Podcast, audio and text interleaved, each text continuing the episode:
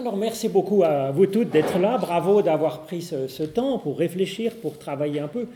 Et puis merci pour les questions, parce que c'est vrai que vous pouvez tout à fait envoyer des questions. D'abord parce que c'est un peu mon travail pour l'Église de Genève, c'est de répondre à des questions. Je réponds à 2, 3, 4, 5 questions par jour pour des personnes francophones un peu du monde entier. Donc c'est volontiers que je réponde à vos questions aussi. Donc là, sur le feu et sur l'eau, c'est deux symboles qui sont vraiment majeurs dans, euh, dans la Bible, et donc c'est tout à fait important et, intéressant, parce qu'effectivement, ce n'est pas complètement évident dans notre culture de faire le lien avec des images qui sont d'une autre culture. Ce n'est pas forcément, si vous voulez, euh, on dit le renard, c'est le symbole de la ruse, euh, le soleil, c'est la lumière, c'est la vie. Bon, alors c'est pas évident dans d'autres cultures. Voilà. Alors le feu, est-ce que ce serait la condamnation pour Sodome et Gomorre? En fait, je pense que c'est la purification quand même. Et on le voit avec Sodome et Gomorre, il y a Abraham qui négocie avec Dieu. D'ailleurs, c'est sympa, ça encourage, si vous voulez. Dieu est pas, il dit quelque chose, on n'a pas forcément euh, à obéir euh, oui, amen. Abraham, il négocie, il dit, mais quand même, tu vas pas démolir Sodome et Gomorre alors qu'il y a des justes dedans. S'il y avait 50 justes, tu vas pas démolir les 50 justes alors qu'il y en a qui sont justes dedans, qui, pour les injustes. Et puis alors Dieu dit, non, pour 50 justes, je ne vais pas détruire la ville quand même.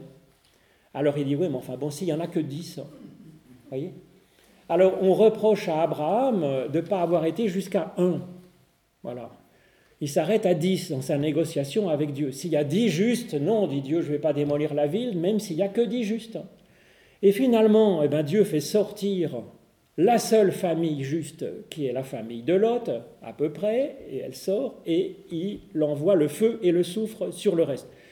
Mais je ne crois pas qu'il faille le lire, si vous voulez, euh, comme cela, c'est-à-dire avec euh, un seul juste et puis le reste qui n'est pas juste.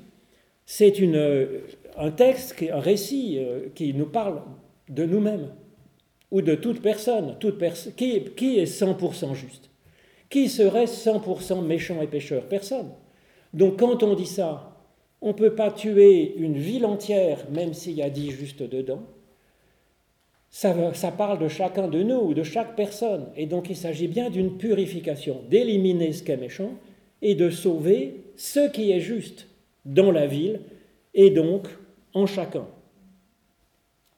Mais ça, tous les chapitres de la Bible qui parlent de destruction des méchants, des impies, des étrangers, euh, etc., à mon avis, il faut le lire, et particulièrement à la lumière de ce que nous apporte Jésus-Christ, comme étant un jugement qui traverse chacune et chacun. Dieu ne veut pas détruire les méchants, il veut traduire la méchanceté en chacun de nous.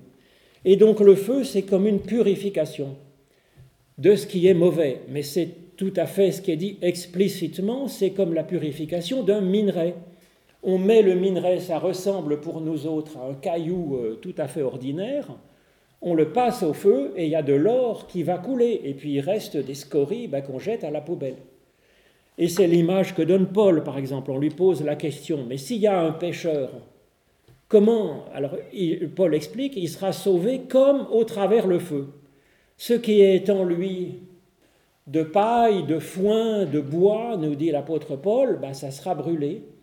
Et ce qui est or, argent ou pierre précieuse sera mis en valeur et gardé. Donc c'est bien ça, c'est comme dans un creuset pour le minerai. Ou bien c'est comme pour la culture par brûlis, c'est-à-dire que la terre est envahie par des broussailles, des ronces et des genêts ou je ne sais quoi. Et puis avec le feu, ben, en fait, ça fait de la place. Et puis même, ça fait de l'engrais pour euh, sauver, pour, euh, sauver la, pour préparer des belles cultures par ailleurs. Donc le feu, c'est comme ça. Le feu du buisson ardent aussi, c'est comme ça. C'est un feu qui brûle sans consumer le buisson, le pauvre buisson. Et donc c'est une promesse aussi pour nous et c'est là, dans ce buisson qui brûle sans consommer le buisson, que se révèle l'Éternel, c'est-à-dire le Dieu qui est source d'être, source de pardon, de libération source de voilà d'être pour chacune chaque personne et puis aussi source de vocation qui dit à Abraham va et fais sortir libère mon peuple. Donc c'est euh, aussi une source de je dirais de, de, révélation à soi-même euh, du meilleur de soi-même d'un meilleur de soi-même qui est capable d'être source de, de, libération et de salut pour euh, les autres donc le feu est tout à fait positif, et d'ailleurs on le voit aussi dans la Pentecôte. La Pentecôte s'est donnée individuellement sur chaque personne, et ça libère le meilleur, ça libère l'enfant de Dieu qui est en chacun, et ça permet aussi de mieux se comprendre les uns les autres. Donc ça, c'est un feu comme plutôt source de, voilà, de, de, lumière, source de, de, chaleur et source de, Bon, mais il y a aussi hein, l'idée de mettre le meilleur euh, sur le dessus. Donc voilà pour le feu.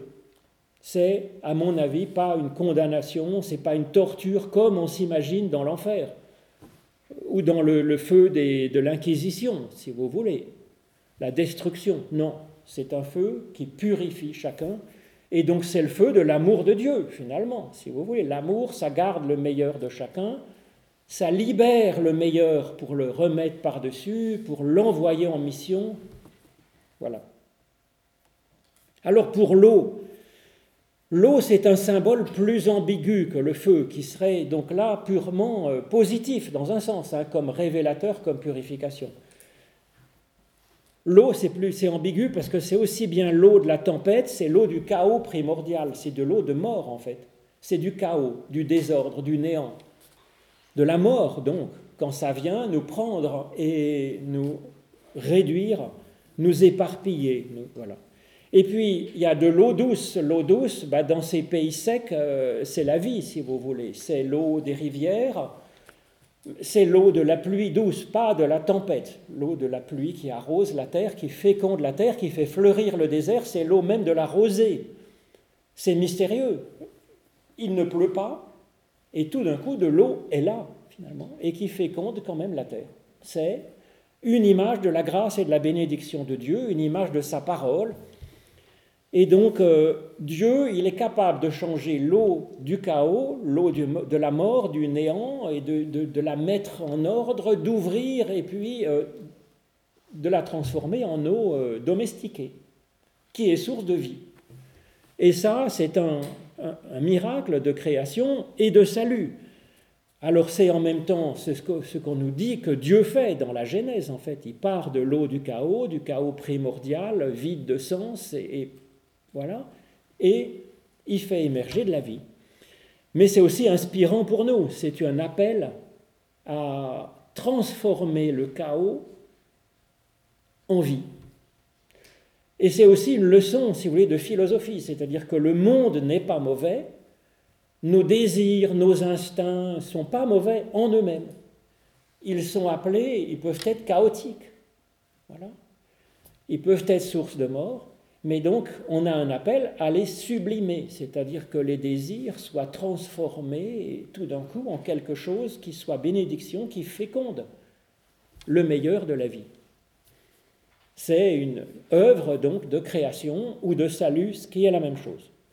Alors, ces deux eaux, l'eau de mort et l'eau de vie finalement, hein, l'eau du chaos et l'eau de la bénédiction, il y a toujours un peu cette ambiguïté, hein, puisqu'on passe de l'une à l'autre et de l'autre à l'un. Ce qui est diabolique, on passe de l'eau de la bénédiction, on va vers le chaos, vers l'éparpillement, la dispersion et la mort, les ténèbres, et puis ce qui est divin, ça passe du chaos, du néant, ça passe vers la paix, voilà, et, la vie, la bénédiction. Alors, par exemple, pour le baptême chrétien, ça, on est un peu dans notre sujet d'aujourd'hui sur la religion. Le baptême chrétien, il y a deux sortes de baptême. Il y a un baptême par immersion et il y a un baptême par aspersion. Les évangéliques font plutôt un baptême par immersion, les catholiques protestants, orthodoxes plutôt. Orthodoxes, c'est aussi par immersion, je crois. Mais protestants catholiques, c'est plutôt par aspersion. Pourquoi? Parce que si je veux par immersion, ça veut dire que l'eau comme un lavage, ça vient décaper ce qui est mauvais en nous pour laisser place au meilleur d'entre nous, au meilleur de nous-mêmes. Voilà. Et donc euh, c'est une eau un peu comme le feu finalement hein, de, du purification, c'est un nettoyage, ça élimine en nous ce qui est mauvais. C'est une option. L'autre option, c'est qu'on part de la bénédiction de Dieu, nous sommes quelqu'un de génial. Et ce n'est pas un arrachement d'une part de nous-mêmes qui est donné dans l'alliance avec Dieu, c'est une bénédiction qui vient sur nous et comme je vous le disais, qui sublime ce que nous sommes. Ça ne vient pas éliminer nos instincts mauvais, ça transforme nos instincts qui étaient peut-être chaotiques, ça les transforme en bonnes choses. Et donc un, ça ajoute quelque chose sur notre existence tout entière. Ça nous est donné par le haut, comme l'Esprit Saint, comme ce qui vient de Dieu. Ça ruisselle sur notre être tout entier. Bon, mais généralement un peu moins d'eau que ça quand même pour le baptême. Mais théoriquement, c'est ça, c'est quelque chose qui vient d'en haut. Et sur notre tête, donc sur notre ce qui est notre origine, ce qui est notre, la tête et l'origine, c'est la même chose hein, dans, en, grec. Et, et donc, euh, ça, c'est fait pour euh, prendre notre être tout entier et le, le rendre, le, enfin, lui donner la vie. Vous voyez ce que je veux dire? Ça ajoute quelque chose, ça ajoute de la domestication, ça ajoute de l'esprit, ça ajoute de la, de la sublimation, de la transcendance, de la grâce, et ça fait que notre être, l'esprit, si vous voulez, ou la parole vient s'incarner dans notre chair. La chair n'est pas mauvaise, elle n'est pas à supprimer, voilà, elle est à sublimer par l'esprit. Donc voilà pourquoi nous, c'est plutôt le symbole du baptême. Le baptême de Jean-Baptiste était plus une purification. Le baptême en Jésus, c'est un baptême d'esprit, c'est plus donc le, don de Dieu par l'Esprit euh, de la bénédiction. Voilà. Ça va pour le, feu et l'eau? Oui. Euh, quand j'étais à Éphèse, ils ont un lieu de baptême et là, il y a des escaliers, on descend dans cette petite... Euh, Baptistère paléo-chrétien, oui. Voilà. Mais en général, on n'est pas complètement plongé, on a de l'eau jusqu'au genou à peu près. Oui, mais j'avais compris que c'était l'image, on descend euh, dans la mort pour ressortir de l'autre côté. Ben c'est ce que je vous dis, ce sera à ce moment-là une purification, c'est-à-dire qu'on est, on est nettoyé, on est lavé, on est, ah, on est, notre être ancien est mort, est tué par l'eau de mort. Oui alors que le baptême d'esprit, voilà, euh, on, nous dit, voilà, Jean-Baptiste a baptisé d'eau et le Christ baptise d'esprit. Mais alors nous, on ne peut pas, si vous voulez, dans l'Église en particulier, on ne peut pas faire descendre l'esprit schlank avec l'esprit qui descend comme une colombe, ça ne marche pas comme ça. Donc c'est des symboles. Donc euh, le symbole, si vous voulez, de l'eau sur la tête, c'est, ça vient symboliser ce qui nous est promis en Christ, que la bénédiction de Dieu fait de nous un être euh, un peu humain. voilà. Oui, Christ.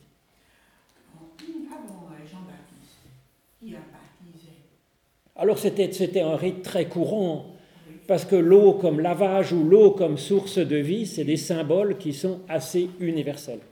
Oui, mais les juifs, enfin les rabbins. Les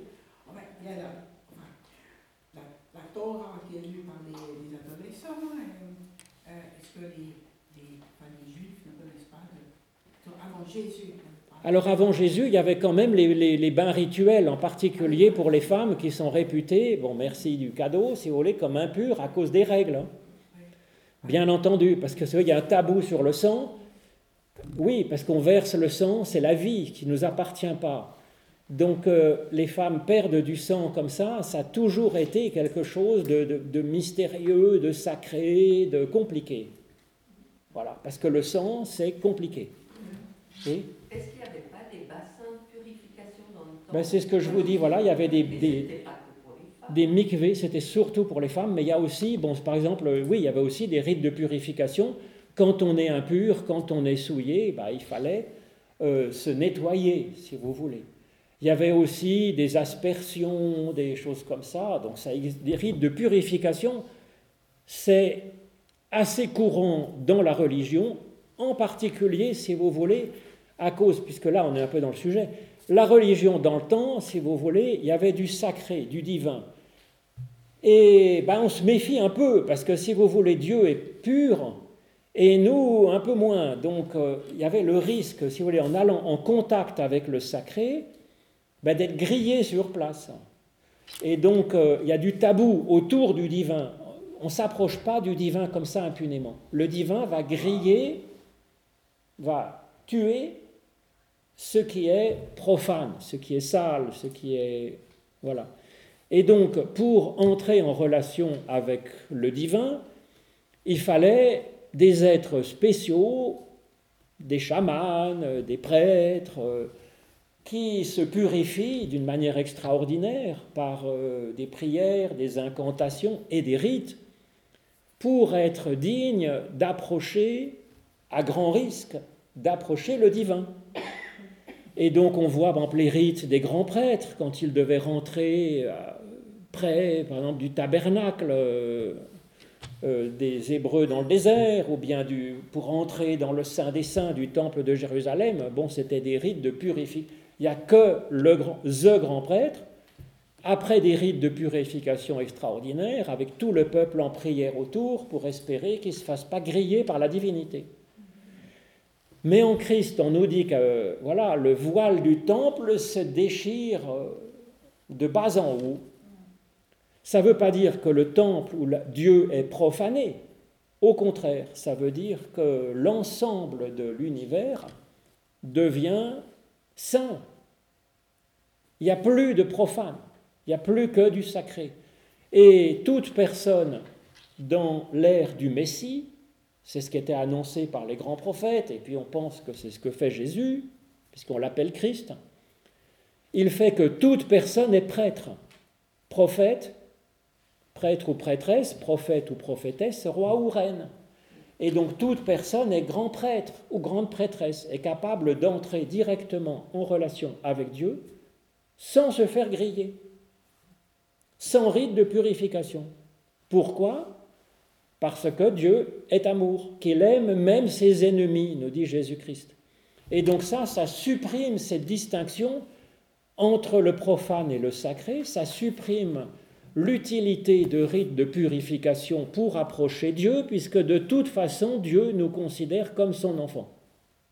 Voilà. Et donc il y a un renversement, il y a une élimination de ce tabou du, sacré. Donc, euh, c'est ce qu'on appelle, c'est ce qu'on dit, c'est que le christianisme est la religion de la fin de la religion. Il n'y a plus de tabou. C'est le monde entier devient sacré, ou plutôt, puisqu'on parlait du buisson ardent, il y a l'Éternel dans le buisson, la voix est dans le buisson, dit à Moïse, la terre sous tes pieds est sainte. N'est pas un endroit particulier géographique, c'est sous les pieds d'une personne qui pense à Dieu, cette terre-là est sainte, parce que c'est l'endroit où une personne est en relation avec Dieu, donc c'est un lieu sacré, c'est un lieu saint. Il n'y a pas des lieux plus saints que d'autres, sauf quand il y a une personne dessus qui pense à Dieu, ça devient un lieu saint. Aussi saint que le Saint des Saints du Temple de Jérusalem, par définition, puisque nous sommes grands prêtres et grandes prêtresses, et que le voile déchiré ouvre l'univers entier à ce Saint des Saints. Oui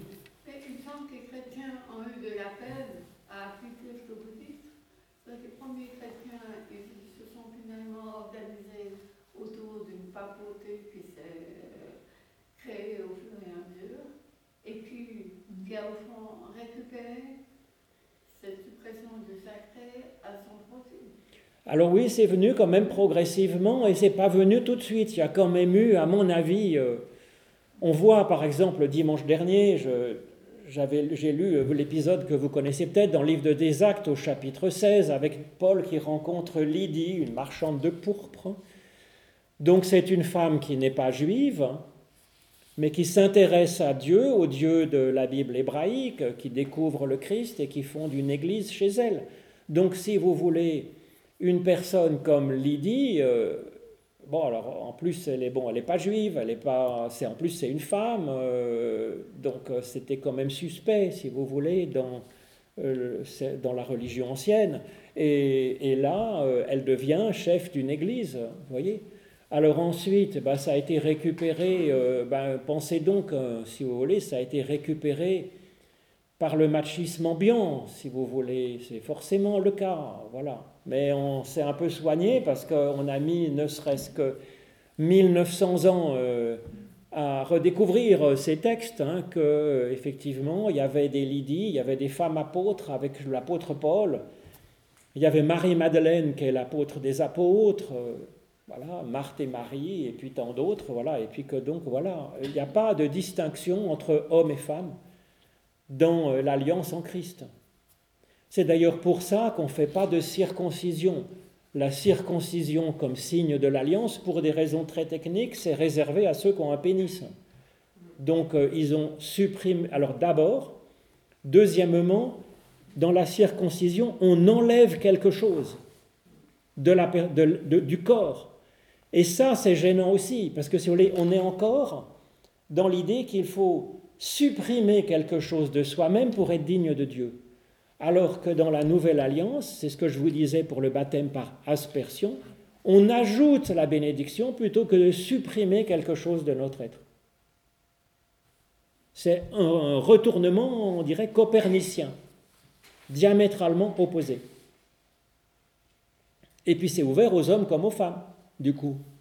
Voilà. Alors, rôle de l'Église et de la religion.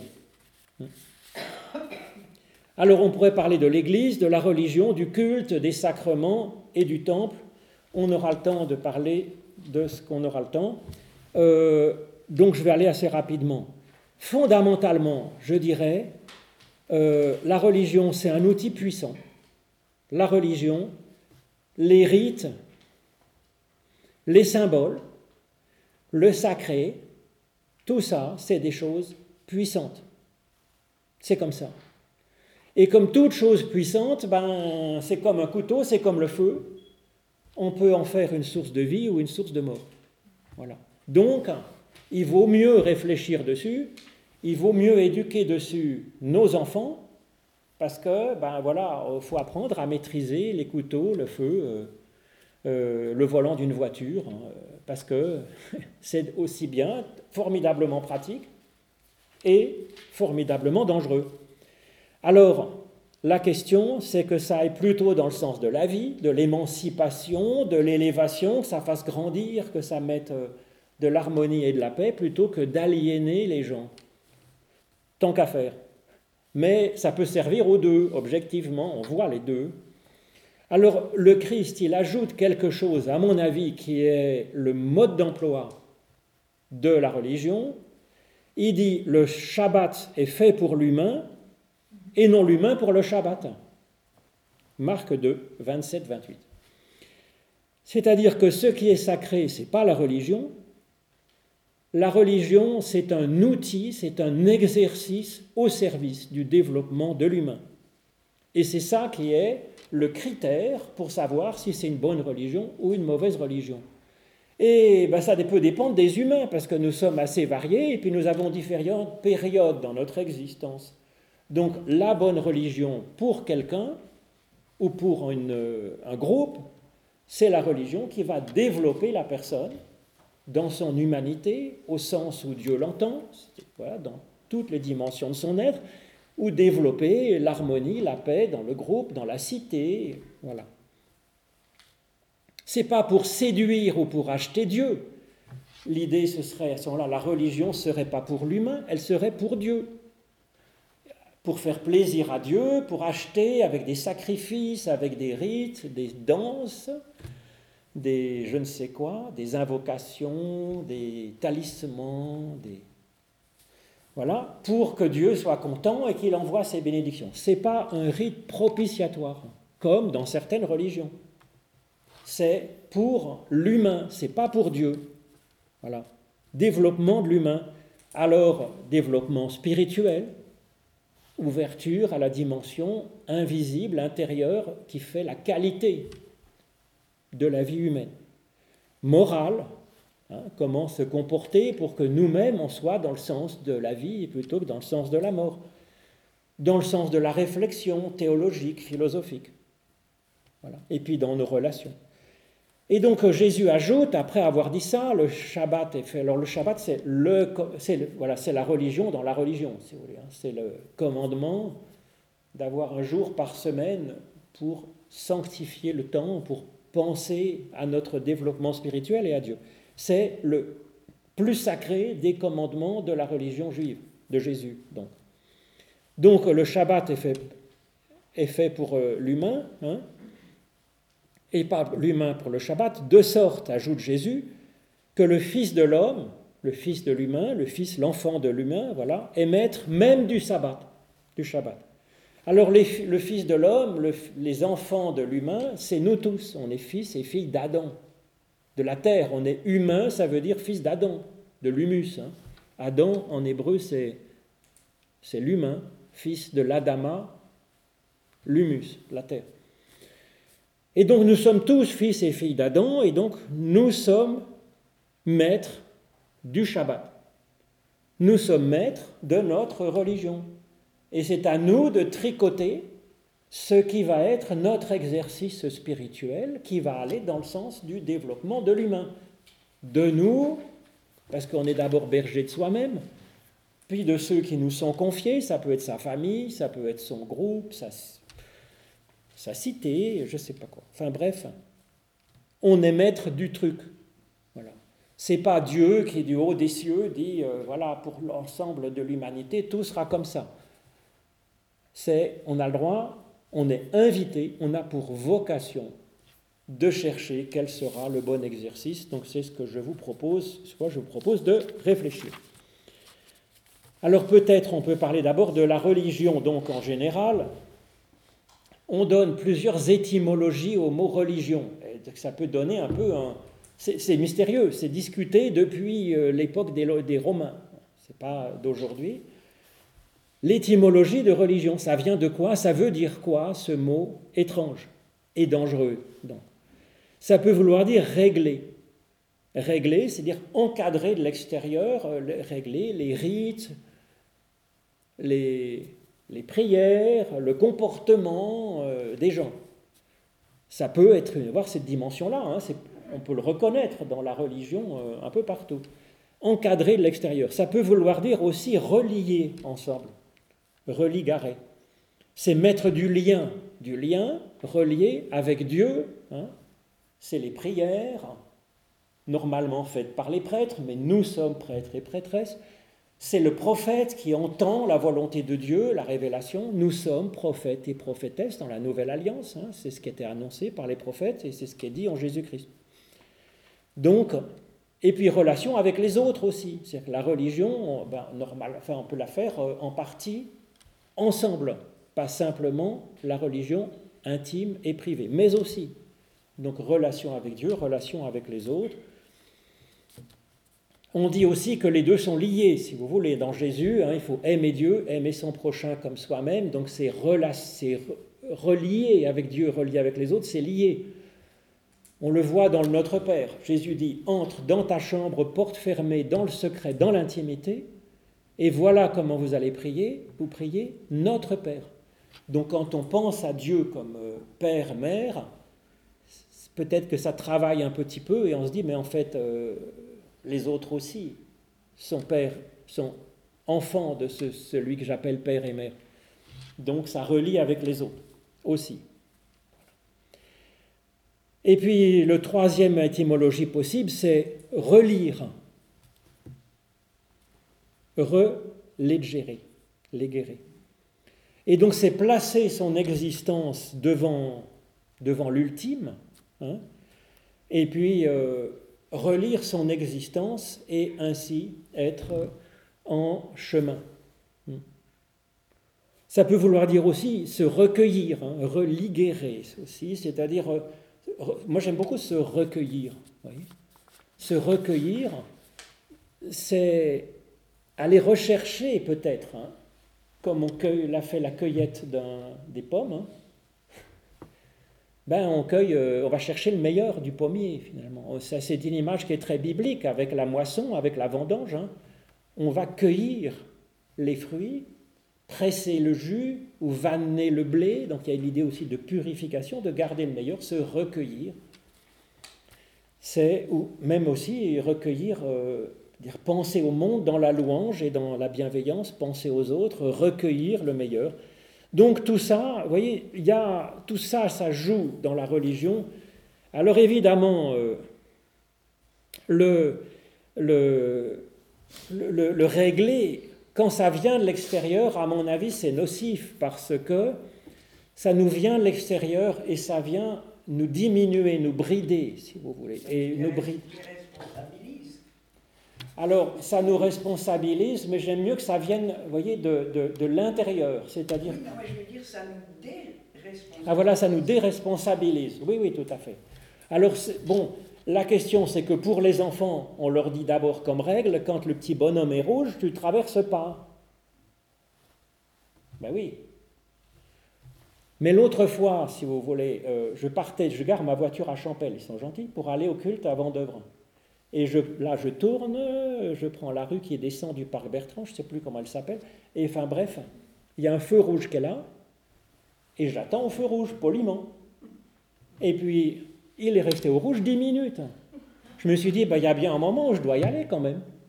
Et puis le petit bonhomme qui, pour les piétons, il passe du vert au rouge, du rouge au vert, du vert au rouge, du rouge au vert, et puis mon feu restait toujours rouge. Et on était là, dix voitures, à attendre que le feu passe au vert. Ben, finalement, qu'est-ce qu'on a fait? Ben, Je suis passé sur la pointe des pneus, si vous voulez, pour retourner. Donc, oui, il y a la règle, mais en même temps, on ne peut pas apprendre à un enfant de 5 ans, tu négocies la règle et puis tu traverses quand tu as envie de traverser, on lui apprend. Donc, c'est pareil pour nous.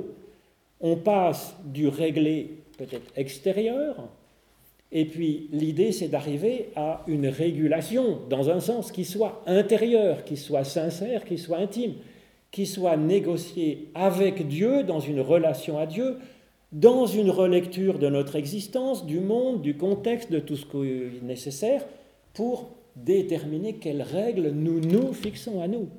Voilà, ça nous responsabilise. Donc on passe, si vous voulez, d'une religion extérieure et oppressive un peu aliénante, l'idée c'est de passer vers une religion qui soit intime, qui soit sincère, qui soit authentique, qui soit personnalisée. Le fils de l'humain, le fils, la fille, l'enfant de l'humain étant maître du Shabbat. Donc on nous donne la loi du Shabbat dans les dix commandements, dans les dix paroles, et puis on en arrive au fils de l'humain, à l'enfant de l'humain qui est maître du Shabbat. Mais c'est toujours le Shabbat est une bonne idée. Savoir quel temps nous allons mettre à part pour développer cette dimension spirituelle. Alors, donc la religion, si vous voulez, c'est avant tout fondamentalement une religion intime, nous dit Jésus dans Matthieu 6. Il dit la question, c'est pas de prier debout dans les synagogues pour être vu par tout le monde ou de pratiquer des jeûnes et des exercices spirituels. Alors on, affiche une face de carême parce que ça nous est imposé de faire en temps et en heure des sacrifices et des privations. Jésus nous dit non, ça doit être. Et puis pour la prière, il dit la prière, c'est pas de prier en public. Il dit tout ça, ça doit être fait intimement, en privé, sans que personne le sache. Donc la religion, c'est une religion d'abord intime, secrète, authentique, décidée soi-même. Alors oui, l'humain est un animal hein, tiré de la terre, c'est un animal spirituel, oui, qui a une, hein, a une dimension intérieure, La foi, l'espérance et l'amour, nous dit Paul. L'Esprit Saint qui est en nous, voilà, d'accord. Donc l'humain, c'est un animal spirituel, mais c'est aussi un animal social. Et ça, on n'y peut rien. C'est, on est fait comme ça. ça c'est, fait partie de notre dimension. Donc, c'est vrai que c'est pas mal quand même d'avoir une partie euh, collective de la religion pour deux raisons, à mon avis. C'est euh, d'abord parce que on risque d'avoir un peu trop mon petit salut et moi, quoi. Ma petite théologie, mon petit salut et moi, et on a besoin des interpellations des autres. À nous-mêmes, on n'est pas une île. Et donc, on a besoin d'élargir notre point de vue, parce que où qu'on soit, mais aussi intelligent qu'on soit, on a un seul point de vue sur le monde et sur la réalité. Même si on a deux yeux, il n'y a pas beaucoup d'écart et on n'a pas beaucoup de perspectives. On a besoin d'avoir des perspectives croisées qui nous rappellent que nous ne sommes pas Dieu et puis que tout est plus complexe que ce que permet de le supposer notre seul point de vue. Donc on a besoin d'être encore en, avec d'autres membres pour former un corps, pour éviter de se prendre pour Dieu. Et puis, les autres ont besoin de nous. Ils ont besoin de ne pas se sentir seuls, qu'il y a d'autres personnes. Voilà. Donc, euh, à mon avis, il y a la dimension fondamentale, c'est la dimension intime et privée de relation à Dieu. Et puis, pour cela, on a besoin des autres et les autres ont besoin de nous.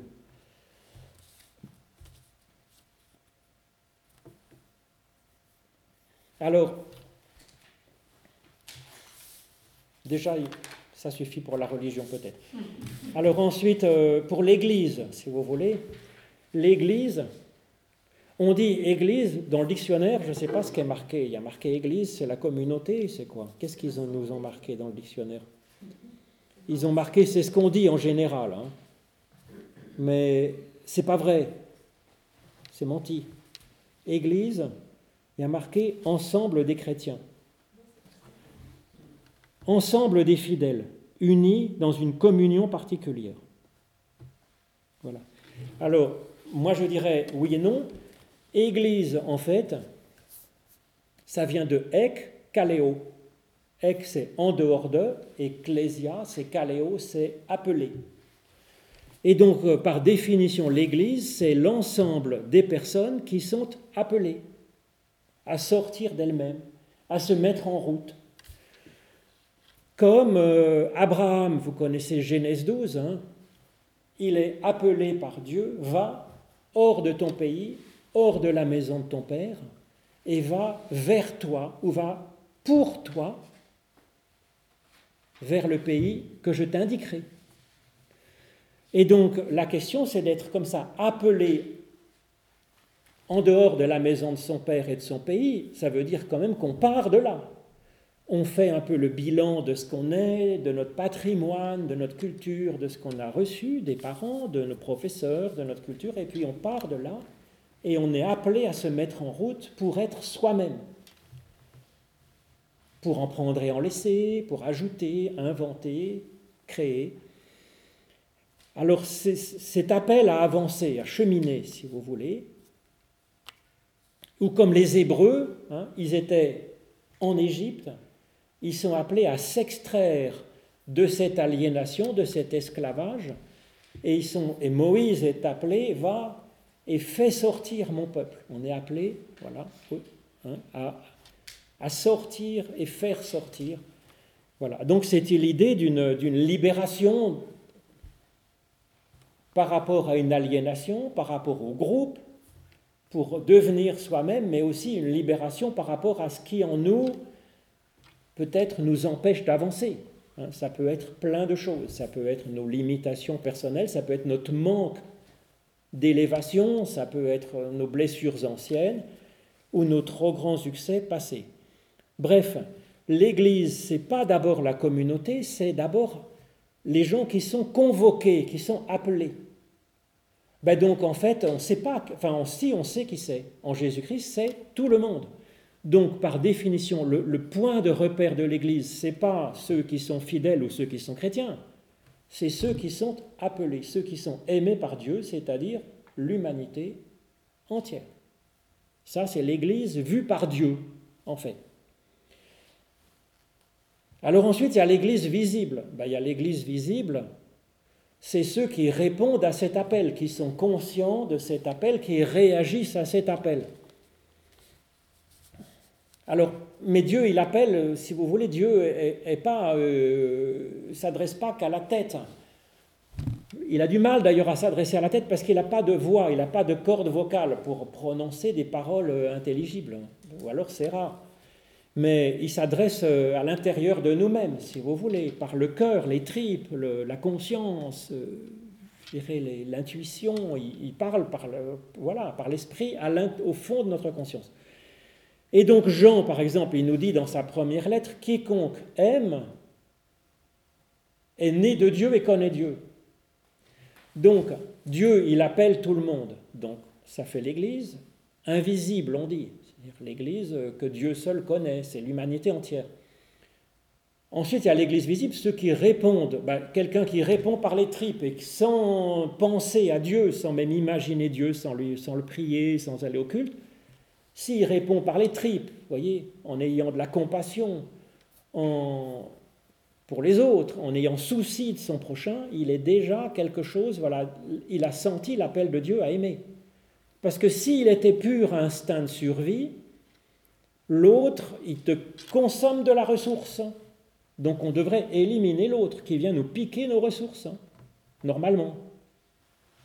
Tout d'un coup, on pense à l'autre, ça veut dire qu'il y a déjà quelque chose de supérieur, si vous voulez, à notre simple petit moi qui se développe. Donc quelqu'un a déjà répondu à cet appel de Dieu qui était par les fibres de compassion de son être, mais pas par la tête. Si en plus de la compassion il y a la tête, ça joue beaucoup, parce que si vous voulez, pour, la, pour le choix de la manière dont on avance, notre intellect joue énormément. Dans nos prises de décision, dans nos orientations, peut-être aussi dans la décision de prendre du temps pour euh, réfléchir à ce qu'on a envie de faire. Et donc, euh, il vaut mieux avoir la tête et le cœur, en fait.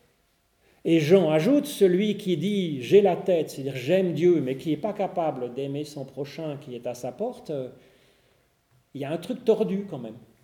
Donc normalement, c'est les deux, si vous voulez, qui vont ensemble. Alors, il existait en fait dans la Bible hébraïque, ça existait, hein, cette euh, église au sens de convoquer. C'est la kahala, de kahal, euh, comme call en anglais, ça veut dire appeler. Et donc euh, c'est l'église comme convocation. D'ailleurs, le, terme ecclésia dans le grec classique, en dehors de l'église chrétienne, bah, c'était la convocation bah, des citoyens sur le, à l'agora. Donc c'était ça aussi, tout le monde était appelé, mais comme tout le monde est appelé par une voix unique, il y a une chance qu'on se rassemble à l'endroit où, il y a l'appel. Donc le fait qu'on se rassemble, c'est plutôt une conséquence de l'appel, mais ce n'est pas le tout. Voilà. Alors le terme assemblée des chrétiens comme là, c'est plutôt la synagogue. Synagogue, c'est syn avec, et ago, c'est aller. Hein.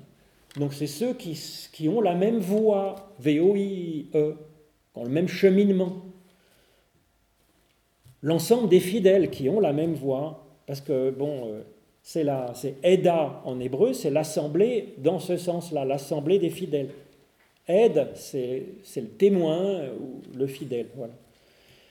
Et c'est la synagogue. Donc, si vous voulez, la, convoquer, l'Église comme convoquer, ça insiste sur la grâce de Dieu, l'appel, l'élection de Dieu, le choix de Dieu de nous considérer humains comme son enfant. Et puis ensuite, eh ben, il y a euh, le rassemblement euh, de l'Église, l'assemblée. Ça insiste sur la foi de l'humain qui répond à cela. Alors, le rôle, donc si vous voulez, il y a l'Église. Euh, invisible qui les convoqués, c'est l'humanité entière. Il y a l'Église au sens des, témoins fidèles, c'est ceux qui ont reçu cet appel et qui ont, que ça a mis en route effectivement. Et puis ensuite, eh ben, il y a l'institution, c'est le troisième niveau, c'est les militants qui relaient cette voix, cet appel de Dieu dans la cité. C'est l'église au milieu du village et c'est la cloche qui sonne et puis c'est les fidèles qui y vont. Ils sont euh, la partie euh, visible, collective, qui sont comme, euh, comme la voix qui crie de la part de Dieu cet appel à se mettre en route vers là où Dieu nous indiquera. Donc, c'est quand même important, cette institution, elle est là pour relayer l'appel, parce que si vous voulez cet appel, euh, vous voyez, la, tête est quand même importante pour l'humanité.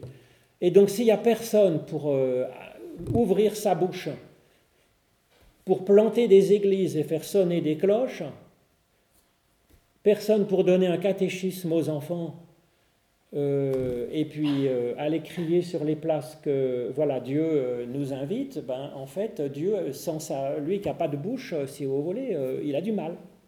Il essaye d'aller gratouiller les gens dans leur tripes, mais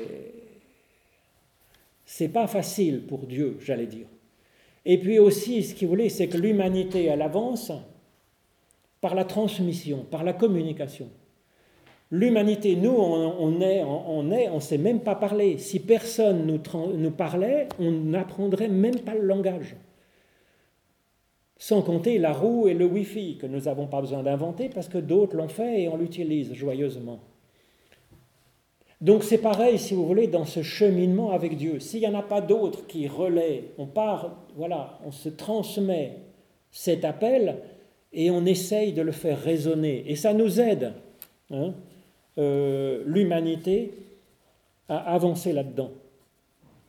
Alors ensuite, le rôle de l'Église, c'est pas d'enfermer la personne, c'est de relayer cet appel et puis ensuite bah, de lui apprendre à, écouter cet appel de Dieu, mais directement. De ne pas servir d'écran entre les deux. L'Église, elle est là pour faire les présentations, pour dire, il y a Dieu qui vous appelle. Et puis de donner aux personnes les moyens d'écouter ce Dieu. Et ça, bah, c'est de la formation, en fait, la formation à l'écoute à l'interprétation et du monde et de ce que nous ont transmis les générations passées, donc la Bible par exemple, en particulier. Donc c'est un travail de présentation et de formation des fidèles en vue qu'ils puissent être autonomes dans leur relation à Dieu. Voilà ce que je dirais de l'Église. Donc l'Église visible, l'Église, la communauté des chrétiens, c'est juste la pointe émergée de l'iceberg c'est une communauté de militants qui se sent appelés à relayer cet appel de Dieu ben, pour ceux qui, pour aider tout le monde à mieux entendre ou à entendre simplement ce que nous dit Dieu. Alors ensuite, il peut y avoir différentes églises visibles, ça, c'est pas du tout un obstacle à l'unité de l'Église. L'unité de l'Église, de toute façon, Dieu, euh, voilà, l'unité, c'est dans la diversité. Hein. C'est la diversité des gens, euh, quand on s'entend bien, eh bien, c'est important justement pour faire sentir que Dieu est au-delà du particulier.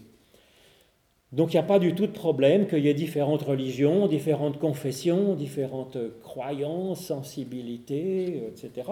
L'humain est maître du Shabbat. Alors ensuite, le culte. Le culte, c'était l'exercice pour l'humain, pour la personne.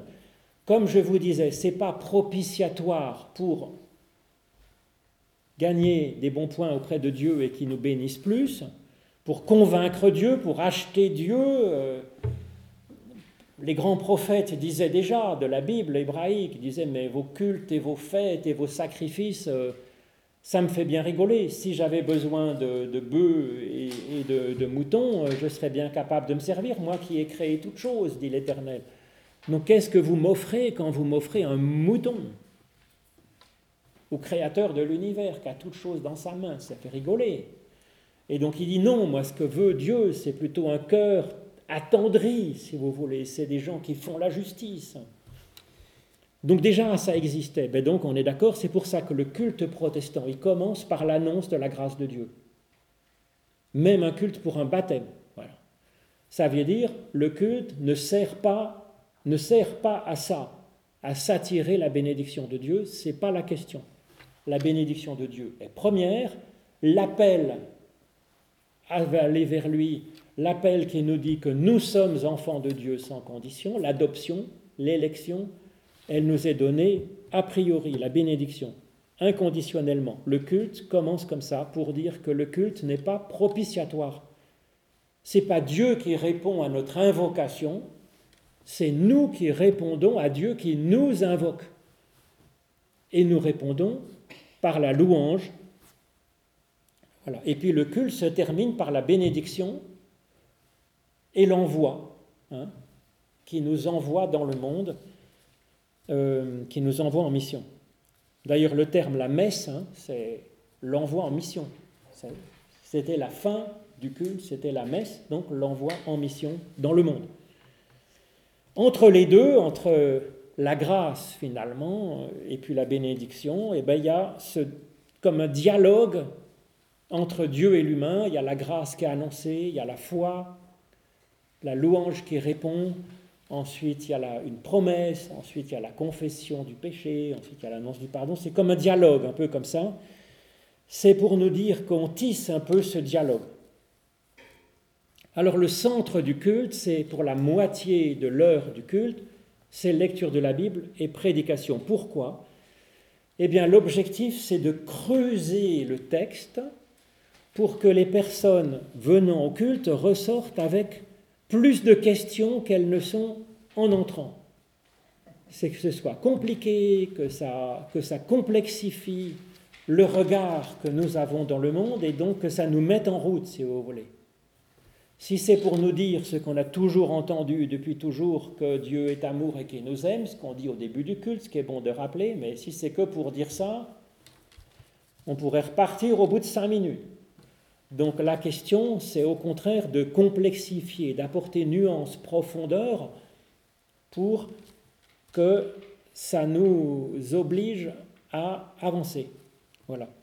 Alors, la question, c'est pas de débattre d'une question et puis de se mettre d'accord tous ensemble dans une assemblée.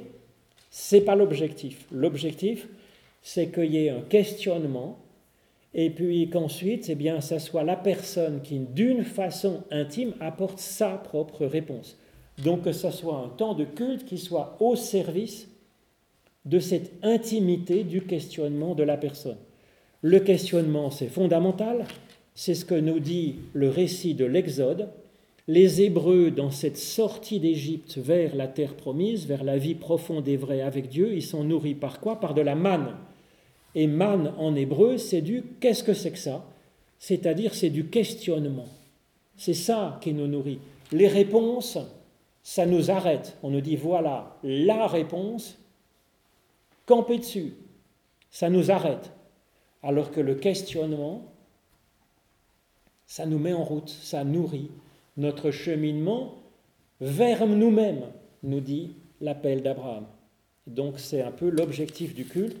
Et je pense que voilà, dans le sens euh, de la religion qui nous permet de nous relire nous-mêmes, je pense que c'est fondamental, si vous voulez, ou de cette Église qui est appel à sortir de soi. Vous voyez, on est chez soi, on peut effectivement prier, c'est là qu'est l'essentiel de la prière. On peut réfléchir sur sa théologie, c'est-à-dire sur sa visée ultime, du bon, du bien et du juste. On peut philosopher, on peut lire la Bible, on peut dire... Mais quand on sort de chez soi, avec son corps, le dimanche matin, qu'on prend de l'énergie, du temps pour ça, et puis qu'on va dans un lieu bizarre, un peu connoté, un peu space, pour parler français, un peu, voilà, hors de, de l'ordinaire, si vous voulez, connoté sacré, connoté puis avec cette liturgie ancienne, ces cantiques, ces personnes qu'on n'a pas choisies, si vous voulez, c'est un, c'est déjà comme un exercice où on sort de sa vie quotidienne. Hein. et ça, c'est précieux, parce que du coup, on fait un pas de côté, ou un pas en hauteur, oserais-je dire, qui nous permet de voir notre existence autrement, si vous voulez. Alors l'idée, c'est pas de devenir des ermites dans une grotte dans la montagne. L'idée, c'est d'avoir ce temps de retrait pour mieux rentrer ou rentrer différemment dans notre vie quotidienne. Et c'est un exercice d'ecclésia, de sortir de soi pour mieux avancer vers soi-même. Donc je dirais peut-être que la prédication ne nous intéresse pas, que ça n'est pas d'accord avec les trois quarts de ce qui a été dit, mais c'est pas si grave, si vous voulez. C'est pas si grave parce qu'il y a déjà ce, cet exercice de décentrement, de sortie de cette, euh, la, tête dans le guidon, de cette fébrilité de la vie quotidienne, de nos soucis, de nos espérances au ras des pâquerettes. Voilà, ça nous, ça nous sort, ça nous aère les préoccupations. Donc voilà ce que je voulais vous dire en quelques mots. Euh, mais peut-être vous avez d'autres questions, voilà, dans la demi-heure que nous avons. Oui Est-ce qu'on ne pourrait pas juste ajouter aussi, euh, quand on est ensemble, vous avez parlé de l'aspect social, de, est-ce qu'il n'y a pas euh, à se réunir avec d'autres, aussi euh, un sentiment genre affection, amitié, ou je ne sais pas, qui, qui passe dans l'Assemblée et qui euh, est quand même venu d'en haut quelque part et mm. qui, qui ajoute quelque chose à ce qu'on apprend sur soi-même. Oui, alors c'est vrai que on aime bien quand même aller à l'église, au temple, au culte, euh, dans les, formations. Euh, on aime bien quand même avoir des, liens agréables, sociaux et amicaux avec les gens. Mais je dirais que c'est un bonus. Hein. C'est un bonus parce que pour ça, l'Église est quand même prudente parce que si vous voulez, la vraie vie, c'est pas dans l'Église c'est l'Église, elle doit être en vue de que nous ayons une vie plus riche, plus belle, une humanité plus élevée. Donc, euh, ça nous dit, votre vie, c'est, chez vous. C'est avec vos voisins, avec votre famille, avec vos collègues. C'est là qu'est la vraie vie, c'est pas dans l'Église. Donc l'Église, ça ne doit pas être un prêt à penser, ça ne doit pas être un club d'amis tout près qui vous est servi sur un plateau. Non, parce que si vous voulez, ce serait un peu aliénant. On serait tout le temps à l'église, on aurait là une communauté chaleureuse, amicale, et puis. Alors c'est très bien, il peut y avoir cette dimension-là, heureusement, mais c'est c'est pas l'objectif et on voudrait pas que ça soit que ça vienne, vous voyez, capturer les gens. On veut que les gens, que les fidèles normaux, leur vraie vie, ça soit là où ils vivent. Voilà. Et, les réformateurs ont bien insisté là-dessus. La vraie vie, c'est pas le sommet de la vie humaine, c'est pas le temps, le temps du culte. C'est pas là. Là, ce temps du culte, il est au service de la vraie vie qui est dans la semaine. C'est un temps de ressourcement, mais c'est pas la vie elle-même. Donc, vous voyez, on fait attention à ça quand même, vous voyez. Et donc même si vous voulez, bon, il peut y avoir un service d'entraide dans la paroisse, mais ça ne doit pas se substituer à notre souci du prochain. En même temps, on se connaît dans l'Église, si on a un projet humanitaire, philanthropique ou je ne sais pas quoi, ça peut être sympa bah, de faire avec ceux qu'on connaît et, et qu'on fréquente, et qui ont un peu ces préoccupations supérieures de personnes qui normalement vont à l'Église le dimanche. Donc ça peut être sympa et facile de partir de trois copains qui vont à l'église pour fonder une association qui va aider, euh, je ne sais pas quoi. Pourquoi pas? Mais voyez, il ne faut pas que faut pas que ça nous dispense de cette préoccupation directe. Oui, mais moi je me dis, on a besoin quand même de, de se relier. Oui. Et, et le Seigneur même nous dit dans l'Évangile, là où il y a deux personnes réunies en pensant à moi, Mm. je serai parmi vous. Mm. Et c'est vrai que dans la messe, à la, à la fin, Mm. on nous envoie. Donc c'est vrai que c'est un endroit de, de, de- pour moi de monde, Oui, même, même si c'est euh, euh, une présence personnelle, plus que, mais on a besoin quand même d'être ensemble pour manifester notre foi. Alors moi je trouve euh, effectivement aussi. Mais ça doit être, ça doit pas venir aliéner la personne. Vous voyez ce que je veux dire? C'est pas en remplacement. La personne individuelle reçoit l'Esprit Saint. Il n'est pas donné au groupe. Vous voyez ce que je veux dire? Et, la- voilà, le fait qu'on soit envoyé en mission à la fin, c'est bien pour dire que la vraie vie, c'est dans le monde. Et donc la force qu'on va prendre avec, euh, voilà, dans le culte, dans la messe, normalement, ça doit nourrir la vraie vie qui est à l'extérieur. Ensuite, ben oui, ça nous fait du bien, j'espère, évidemment. Hein. Euh, mais faut pas que ce soit, voilà, la vraie vie, c'est pas dans le culte. Le culte est au service de notre vraie vie. C'est ce que dit le Shabbat est fait pour l'humain et pas l'humain pour le Shabbat. Vous voyez ce que je veux dire Ce qui est sacré, le sommet de la vie humaine, c'est ce que vit la personne dans le monde, pas dans l'Église. Ça, je crois que c'est important. C'est une révolution, effectivement. C'est une révolution copernicienne. Et ça déplaît à l'Église, parce que l'Église, elle a envie de dire, ben, la vraie vie, c'est là-dedans, le monde extérieur. Vous entendrez souvent ces prédications. Plus encore, plus une Église va être sectaire, plus ça sera comme ça. La vraie vie, la lumière, c'est dans l'Église, c'est dans l'Évangile, le monde à l'extérieur, c'est ténèbres, c'est égoïsme, c'est violence. Alors il y a de la violence euh, dans le monde, Ben, il y en a dans l'Église aussi, hein, vous ne croyez pas? On dit, il y a un proverbe français qui dit quoi? L'homme est un loup pour l'homme. C'est homo hominis lupus, ça se dit en latin, hein, vous savez, dans les- et puis la femme est une, une louve pour, le- pour la femme, euh, encore plus, une grande louve pour la femme, et puis le, le, le prêtre, sacerdoce, sacerdotis, lupissimus. hein. Donc euh, oui, il ne faut, faut pas croire. euh. Oui Christine?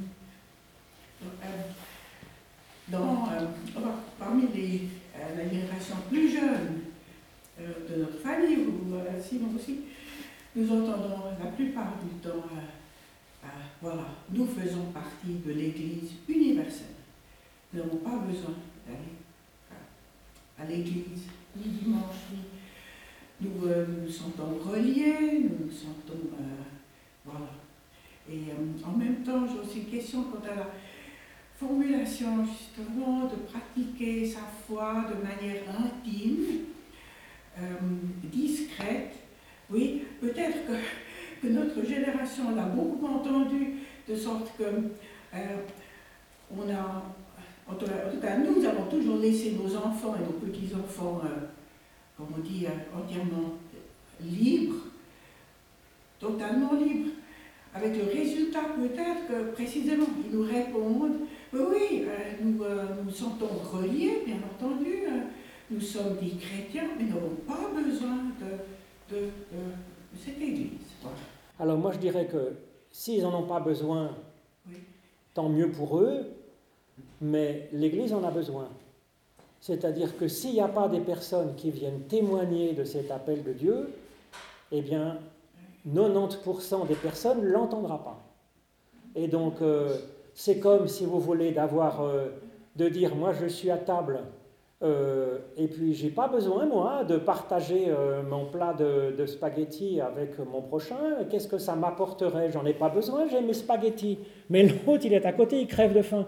Et moi je vois pas pourquoi j'irais. J'ai mon plat de spaghettis, j'ai pas besoin d'aller partager avec les autres. Qu'est-ce que ça peut me faire? Bah oui, tu as ton plat de spaghettis, mon gars, mais celui à côté, il n'en a pas. Donc, je veux dire, S'ils n'en ont pas besoin, ben, c'est les autres en ont besoin, mais qu'à ce moment-là, c'est le minimum, si vous voulez, de l'esprit d'humanité. De l'humanité comme un corps, l'humain n'est pas une île. Ensuite, j'ai des grands doutes qu'il n'en ait pas besoin. Parce que si vous voulez, on a son point de vue, mais on n'a pas un point de vue ample. C'est-à-dire qu'on a un point de vue, c'est ce que je vous disais, on a un seul regard sur la vérité, sur l'humanité, sur, sur Dieu, et ça ne suffit pas. Ça ne peut pas suffire. Parce que, mais je dirais c'est pareil pour la philosophie. On ne peut pas dire, moi ça y est, alors j'avais entendu une blague, quelqu'un qui entend toute la journée une petite fille qui répète au piano dans l'appartement du dessous? Tous les jours, elle répète son piano, son piano, son piano, puis au bout de, deux ans, tout d'un coup, il n'y a plus de piano. Alors le monsieur croise euh, cet enfant dans l'escalier et dit, mais alors tu joues plus du piano? Non, j'ai plus besoin d'apprendre, maintenant je sais. Alors c'est une blague, bien sûr, mais quand est-ce que on pourra dire, moi ça y est, Dieu, euh, la vie, ce que c'est que la solidarité, ce que c'est qu'être humain, ce que c'est qu'aimer, je le sais, j'ai plus besoin de creuser la question. Eh ben chapeau mon gars, si tu peux penser ça, ça prouverait au contraire que tu as besoin. quand on commence à connaître quelque chose, interroger un prix Nobel de physique, quand on commence à connaître quelque chose, on a découvert qu'on n'en connaît que fort peu. Ceux qui disent je connais le piano, je connais les mathématiques, c'est ceux qui sont au niveau élémentaire. S'ils apprenaient un peu plus, ils verraient qu'ils ne savent pas grand-chose, ni de Dieu, ni de la vie, ni de ce que c'est que prier, ni de ce que c'est qu'aimer, ni de ce que c'est que... Voilà. Et ce cheminement ou alors c'est comme pour la forme physique. J'ai pas besoin de faire de l'exercice physique ou de bien manger parce que je suis en forme. Oui, oui, mais sauf que ce que je mange et l'exercice que je fais aujourd'hui, c'est la forme de demain. Si je ne fais pas d'exercice physique, aujourd'hui ça ne va pas me manquer puisque je suis en forme. Mais dans dix ans. C'est ça la question. Si on veut, voilà, ça se travaille, ça, la forme spirituelle, la forme intellectuelle, la réflexion, le questionnement, ça se travaille. Ça se travaille en le nourrissant avec du questionnement. Pour ça, alors on peut effectivement lire des livres de philosophie, de théologie, on peut prier chez soi régulièrement, c'est très bien. Mais ça sera toujours à notre sauce. Alors Dieu nous travaille par l'Esprit Saint, d'accord, donc même quand on est seul et qu'on réfléchit, on n'est pas tout seul, parce que Dieu nous travaille à l'intérieur de nous. Oui, mais nous faisons le filtre quand même, nous faisons notre miel en prenant bah, ce qui nous arrange un peu, quoi. Et, puis le fait de rencontrer d'autres personnes, jeunes, vieilles, de différents milieux, qui ont différentes sensibilités, ben, c'est là que deux ou trois, ben, deux ou trois, on n'est pas d'accord. On est deux ou trois. Et ben ça grince, et puis on discute, et puis ben, on se rend compte qu'en fait c'est plus compliqué que ce qu'on pensait. Donc oui, on a besoin quand même de l'Église. Alors ensuite, vous disiez l'éducation des enfants. Moi, si vous voulez, si j'aime, voilà, quand on dit à un enfant, faut se brosser les dents trois fois par jour, ça lui casse les pieds. Est-ce qu'on lui laisse le choix? On lui dit, tu vas te laver les dents. Et puis hop, tu files au lit. Mais il y a un moment, on lui dit, il faut se laver les dents. Est-ce qu'on lui laisse le choix de dire, bah, tu te laves les dents si ça te fait plaisir? Bah, Sauf que le problème, c'est qu'on sait bien que c'est pas ça qui prépare quand même un bel avenir hein, pour, euh, son, pour sa dentition. Ben oui. Donc pour la foi, c'est pareil. Si on ne lui apprend pas à se brosser un peu l'âme, ben il va y avoir des caries, si vous voulez que je vous dise. C'est comme ça. Alors ensuite, ça dépend ce que... Voilà, c'est pas une question... Vous voyez, c'est pour nourrir sa liberté. La liberté, ça, ça, ça, se nourrit en se travaillant. La liberté, elle n'est pas donnée a priori. Elle n'est pas donnée a priori, ça se travaille, la liberté. Il faut avoir appris, il faut avoir mesuré les tenants et les aboutissants des choses si on ne fait pas un peu de, au moins de philosophie, si on n'apprend pas à s'interroger, ben, on n'est même pas maître de ce qu'on pense, vous comprenez. C'est ça la question. La vraie liberté, elle se travaille. C'est comme euh, le corps, si vous voulez. Ça se travaille avec des exercices.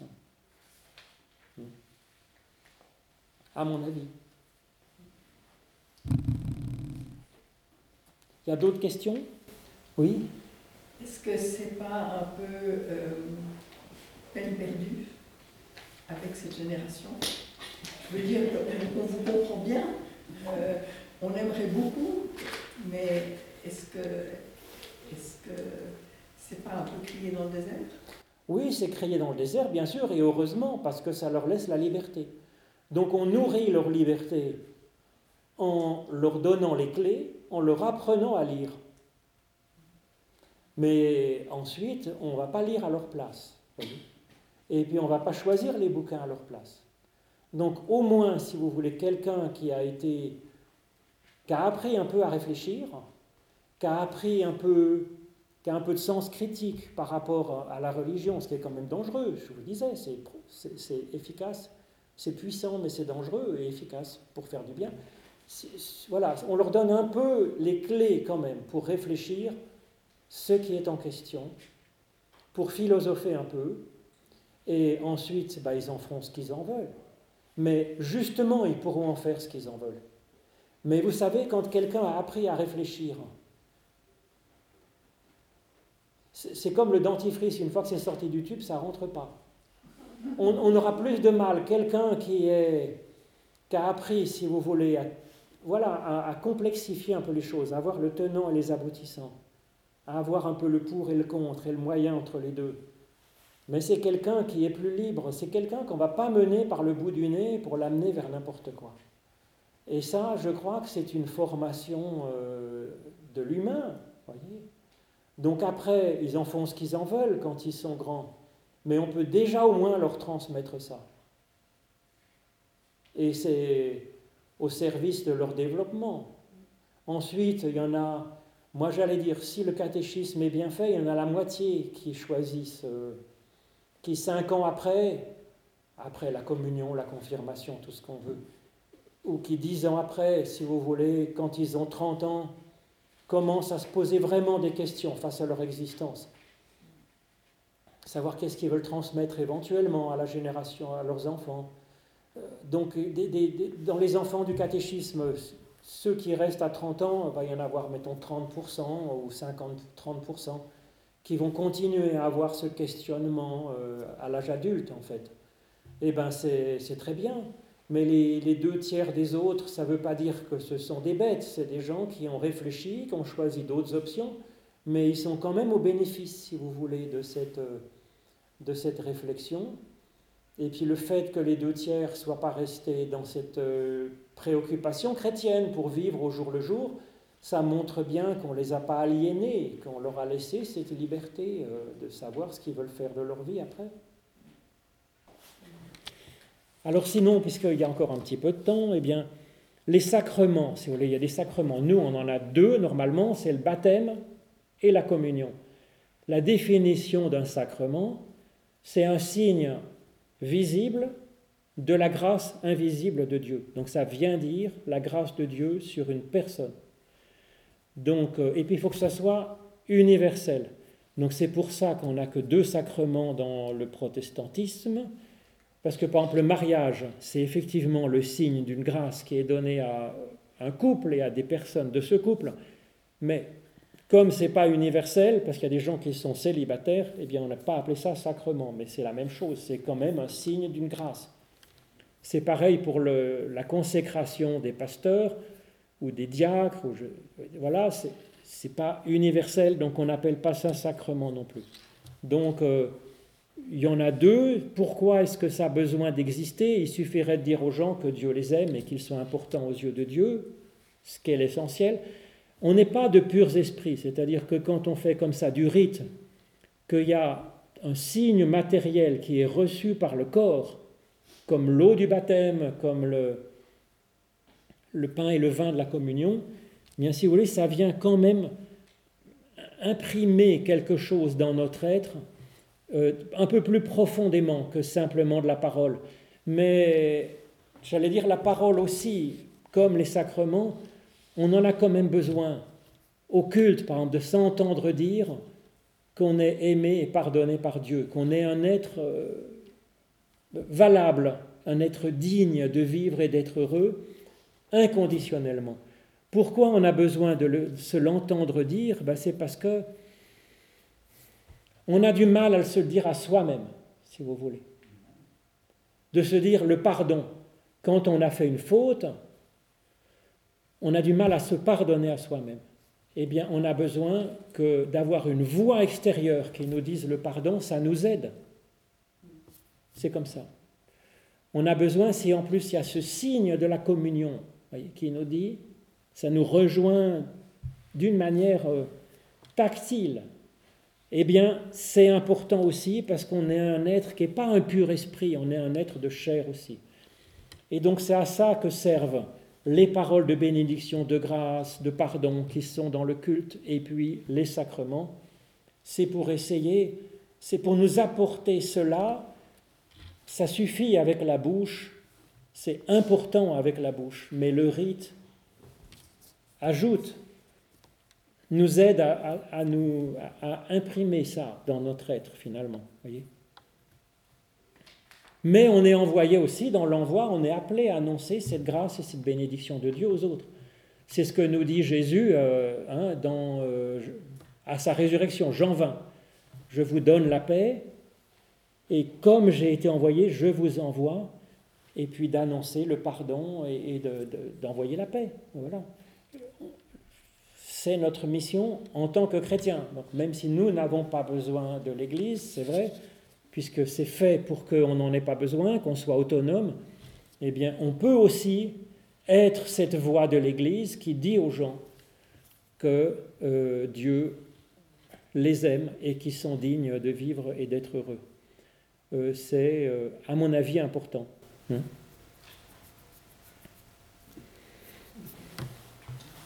Moi, je, oui. la liberté. Je trouve que euh, c'est bien de laisser euh, la liberté, c'est essentiel. Mais en même temps, si on n'a pas eu de règles auparavant, on ne saura peut-être pas l'utiliser ou en profiter. Oui. C'est compliqué. Oui, absolument. C'est plus compliqué que si on... Absolument. Parce que sinon, on est emporté comme une feuille morte par les tourbillons du vent. Et la feuille morte se dit Je suis libre, je suis libre parce que personne ne m'attache euh, à une branche. Mais elle est libre de quoi? Elle est emportée par les tourbillons du vent. Et donc, euh, effectivement, euh, quand on donne, on dit aux gens, aux enfants Tu traverses que quand le petit bonhomme est rouge, ça lui casse les pieds. Quand le petit bonhomme est vert, ça lui casse les pieds. Ça lui met une règle. Mais il apprend à se discipliner lui-même. Il s'apprend que tout n'est pas égal et tout n'est pas possible. Alors ensuite, progressivement, on va l'amener à l'autonomie en se posant des questions. Et il va se demander quelles règles je me fixe pour moi aujourd'hui dans telle circonstance de ma vie. Et ensuite, eh bien, il aura appris euh, ben, à se fixer. Bon, il va se fixer la règle lui-même, mais il aura appris à prendre sur lui pour obéir à la règle. Et c'est ça qui le rend libre, effectivement. Oui, comme vous dites, c'est une éducation. La liberté, c'est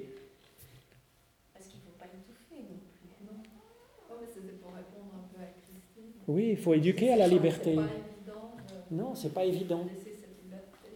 Bizarrement, l'éducation à la liberté, ça passe quand même par un exercice qui demande un effort. Et donc qui demande euh, d'imposer cet effort au début, pour qu'ensuite on soit capable de se l'imposer à soi-même.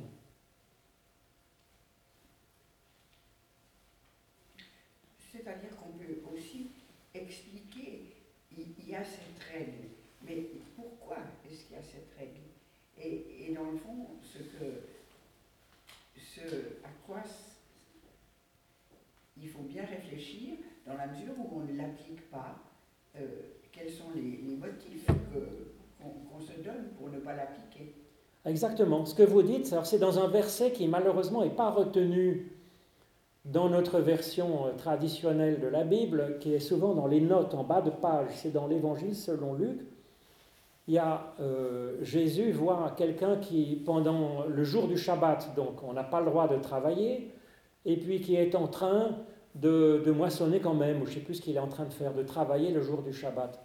Alors Jésus lui dit, si tu sais ce que tu fais, tu es heureux, mais si tu ne sais pas ce que tu fais, ben malheureux à toi parce que tu es transgresseur du Shabbat. Voilà, comme vous dites, si le, Fils de l'homme est maître du Shabbat, mais ne faut pas que ça soit du n'importe quoi non plus.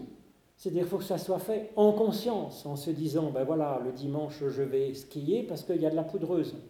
Mais euh, parce que les circonstances font que ça me fait du bien, que je serai plus en forme et que je le fais avec des amis et puis de la famille. Mais il ne faut pas que ce soit du n'importe quoi, du laisser aller de soi-même. Euh, on peut se dire, ben voilà, moi j'ai mes temps de ressourcement, j'ai ma voilà, et, et, voilà comment je me suis organisé pour me ménager mon Shabbat. Peut-être pas le samedi parce que c'est le jour où il y a du soleil, de la poudreuse et une sortie de, dans le chalet, en famille. Ben, ça sera peut-être euh, un autre jour, peut-être que dans l'année j'aurai pris quatre jours de retraite au monastère de Haute-Rive ou à Tamier, peut-être que c'est la question, si vous voulez. Si c'est du n'importe quoi, c'est, ça nous mène dans n'importe quoi, dans le chaos. Si c'est au contraire euh, parce qu'on est maître de notre Shabbat et qu'on a organisé le truc, c'est encore mieux parce que c'est dans une authenticité, dans une sincérité. Alors que quand c'était obligé d'y aller absolument tous les dimanches ou tous les samedis, euh, tous les Shabbats ou tous les dimanches euh, pour les chrétiens, ben, on était dans une simple observance qui est dénuée d'une véritable sincérité peut-être. voyez? Donc il vaudrait mieux effectivement quelqu'un qui manque tous les cultes, mais en connaissance de cause et s'étant aménagé des vrais temps de ressourcement et puis de décentrement de soi d'une autre façon. Donc c'est un choix conscient. Il faut que ce soit un choix conscient, délibéré, de se fixer ses propres règles pour euh, travailler, euh, son, s'enraciner dans ce qui va être pour nous source de vie. Voilà. Je crois que voilà, c'est ce maître du Shabbat, ça insiste vraiment sur la sincérité personnelle, l'authenticité personnelle.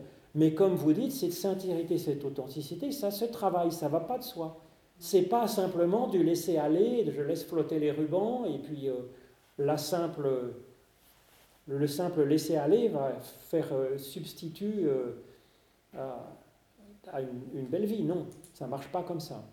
En général, si on fait n'importe quoi, ça nous mène en gros à n'importe quoi. Des fois, ça peut tomber mieux que ça. Hein. On peut aussi. Moi, mon espérance, c'est de gagner au, loto sans même payer le billet. C'est que le billet comme ça vole justement au vent, la liberté de la feuille morte. Flop, ils viennent sur mon visage, tiens, un billet de loto, ben, c'est le billet gagnant, 48 millions. c'est pas impossible. Hein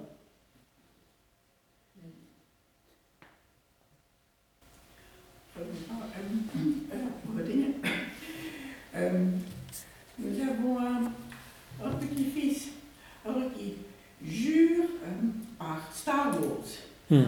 Star Wars, Star Wars, bien de là, la lumière ténèbres.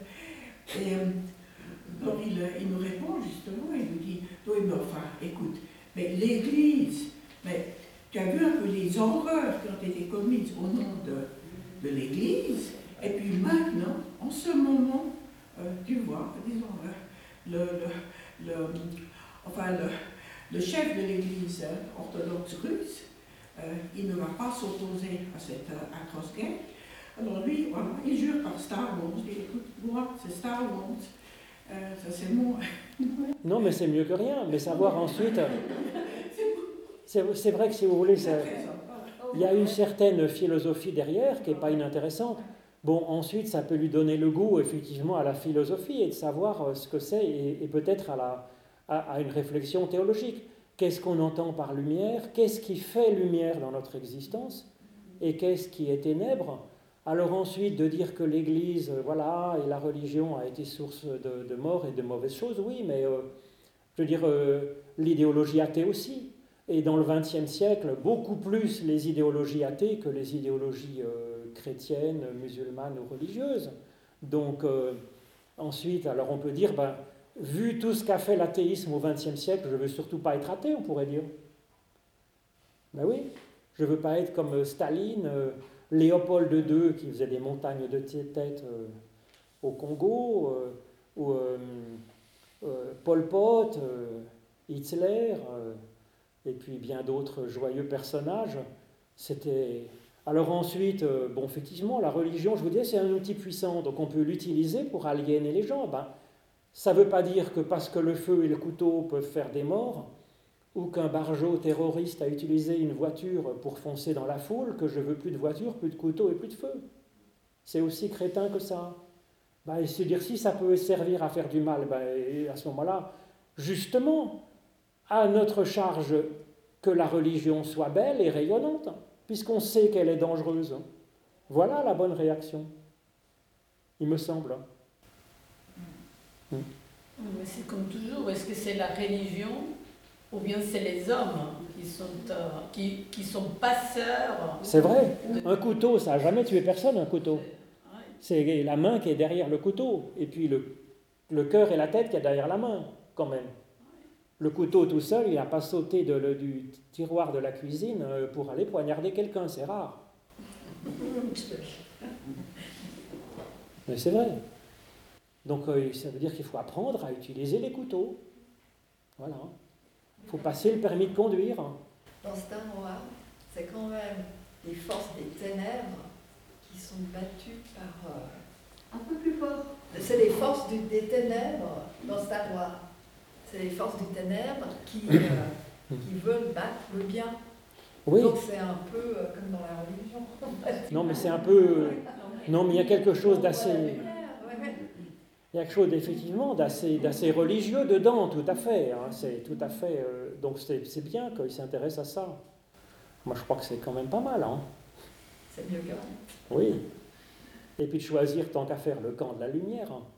Mais comment, voilà, comment travailler ça Au-delà de ça, c'est la question. Mais le Seigneur des Anneaux aussi, ça pourrait être aussi, si vous c'est des, des nouveaux grands récits qui peuvent donner à penser aussi à des choses intéressantes. Hein. Alors il y a Cyril, euh, effectivement, d'Alexandre de, Moscou. Euh, c'est vraiment euh, le dévoiement de la religion au service de l'invasion du, prochain, de la violence et de la mort. Ben, c'est tout à fait désolant, mais la meilleure réponse à ça, eh ben, c'est d'avoir une, une, bonne et saine théologie et, de montrer voilà, à d'autres que c'est un dévoiement. Ça fait un peu penser aux croisades aussi. Alors il y avait les croisades aussi, mais c'est le dévoiement. Nous, on a la chance en plus, si vous voulez, à mon avis, quand même, globalement, avec l'Évangile. Voilà, c'est l'amour euh, du prochain, et normalement, quand on aime son prochain, ben, on ne va pas le tuer et, on ne va pas euh, envahir euh, son espace à coups de bombe, normalement, un peu. Donc, si vous voulez, ça devrait quand même aider à aller plutôt dans le bon sens, plutôt du côté de la lumière, plutôt que du côté des ténèbres. Mais après, bon, c'est vrai que ça existe, et c'est vrai que ça existe en nous aussi. Donc à nous de progresser.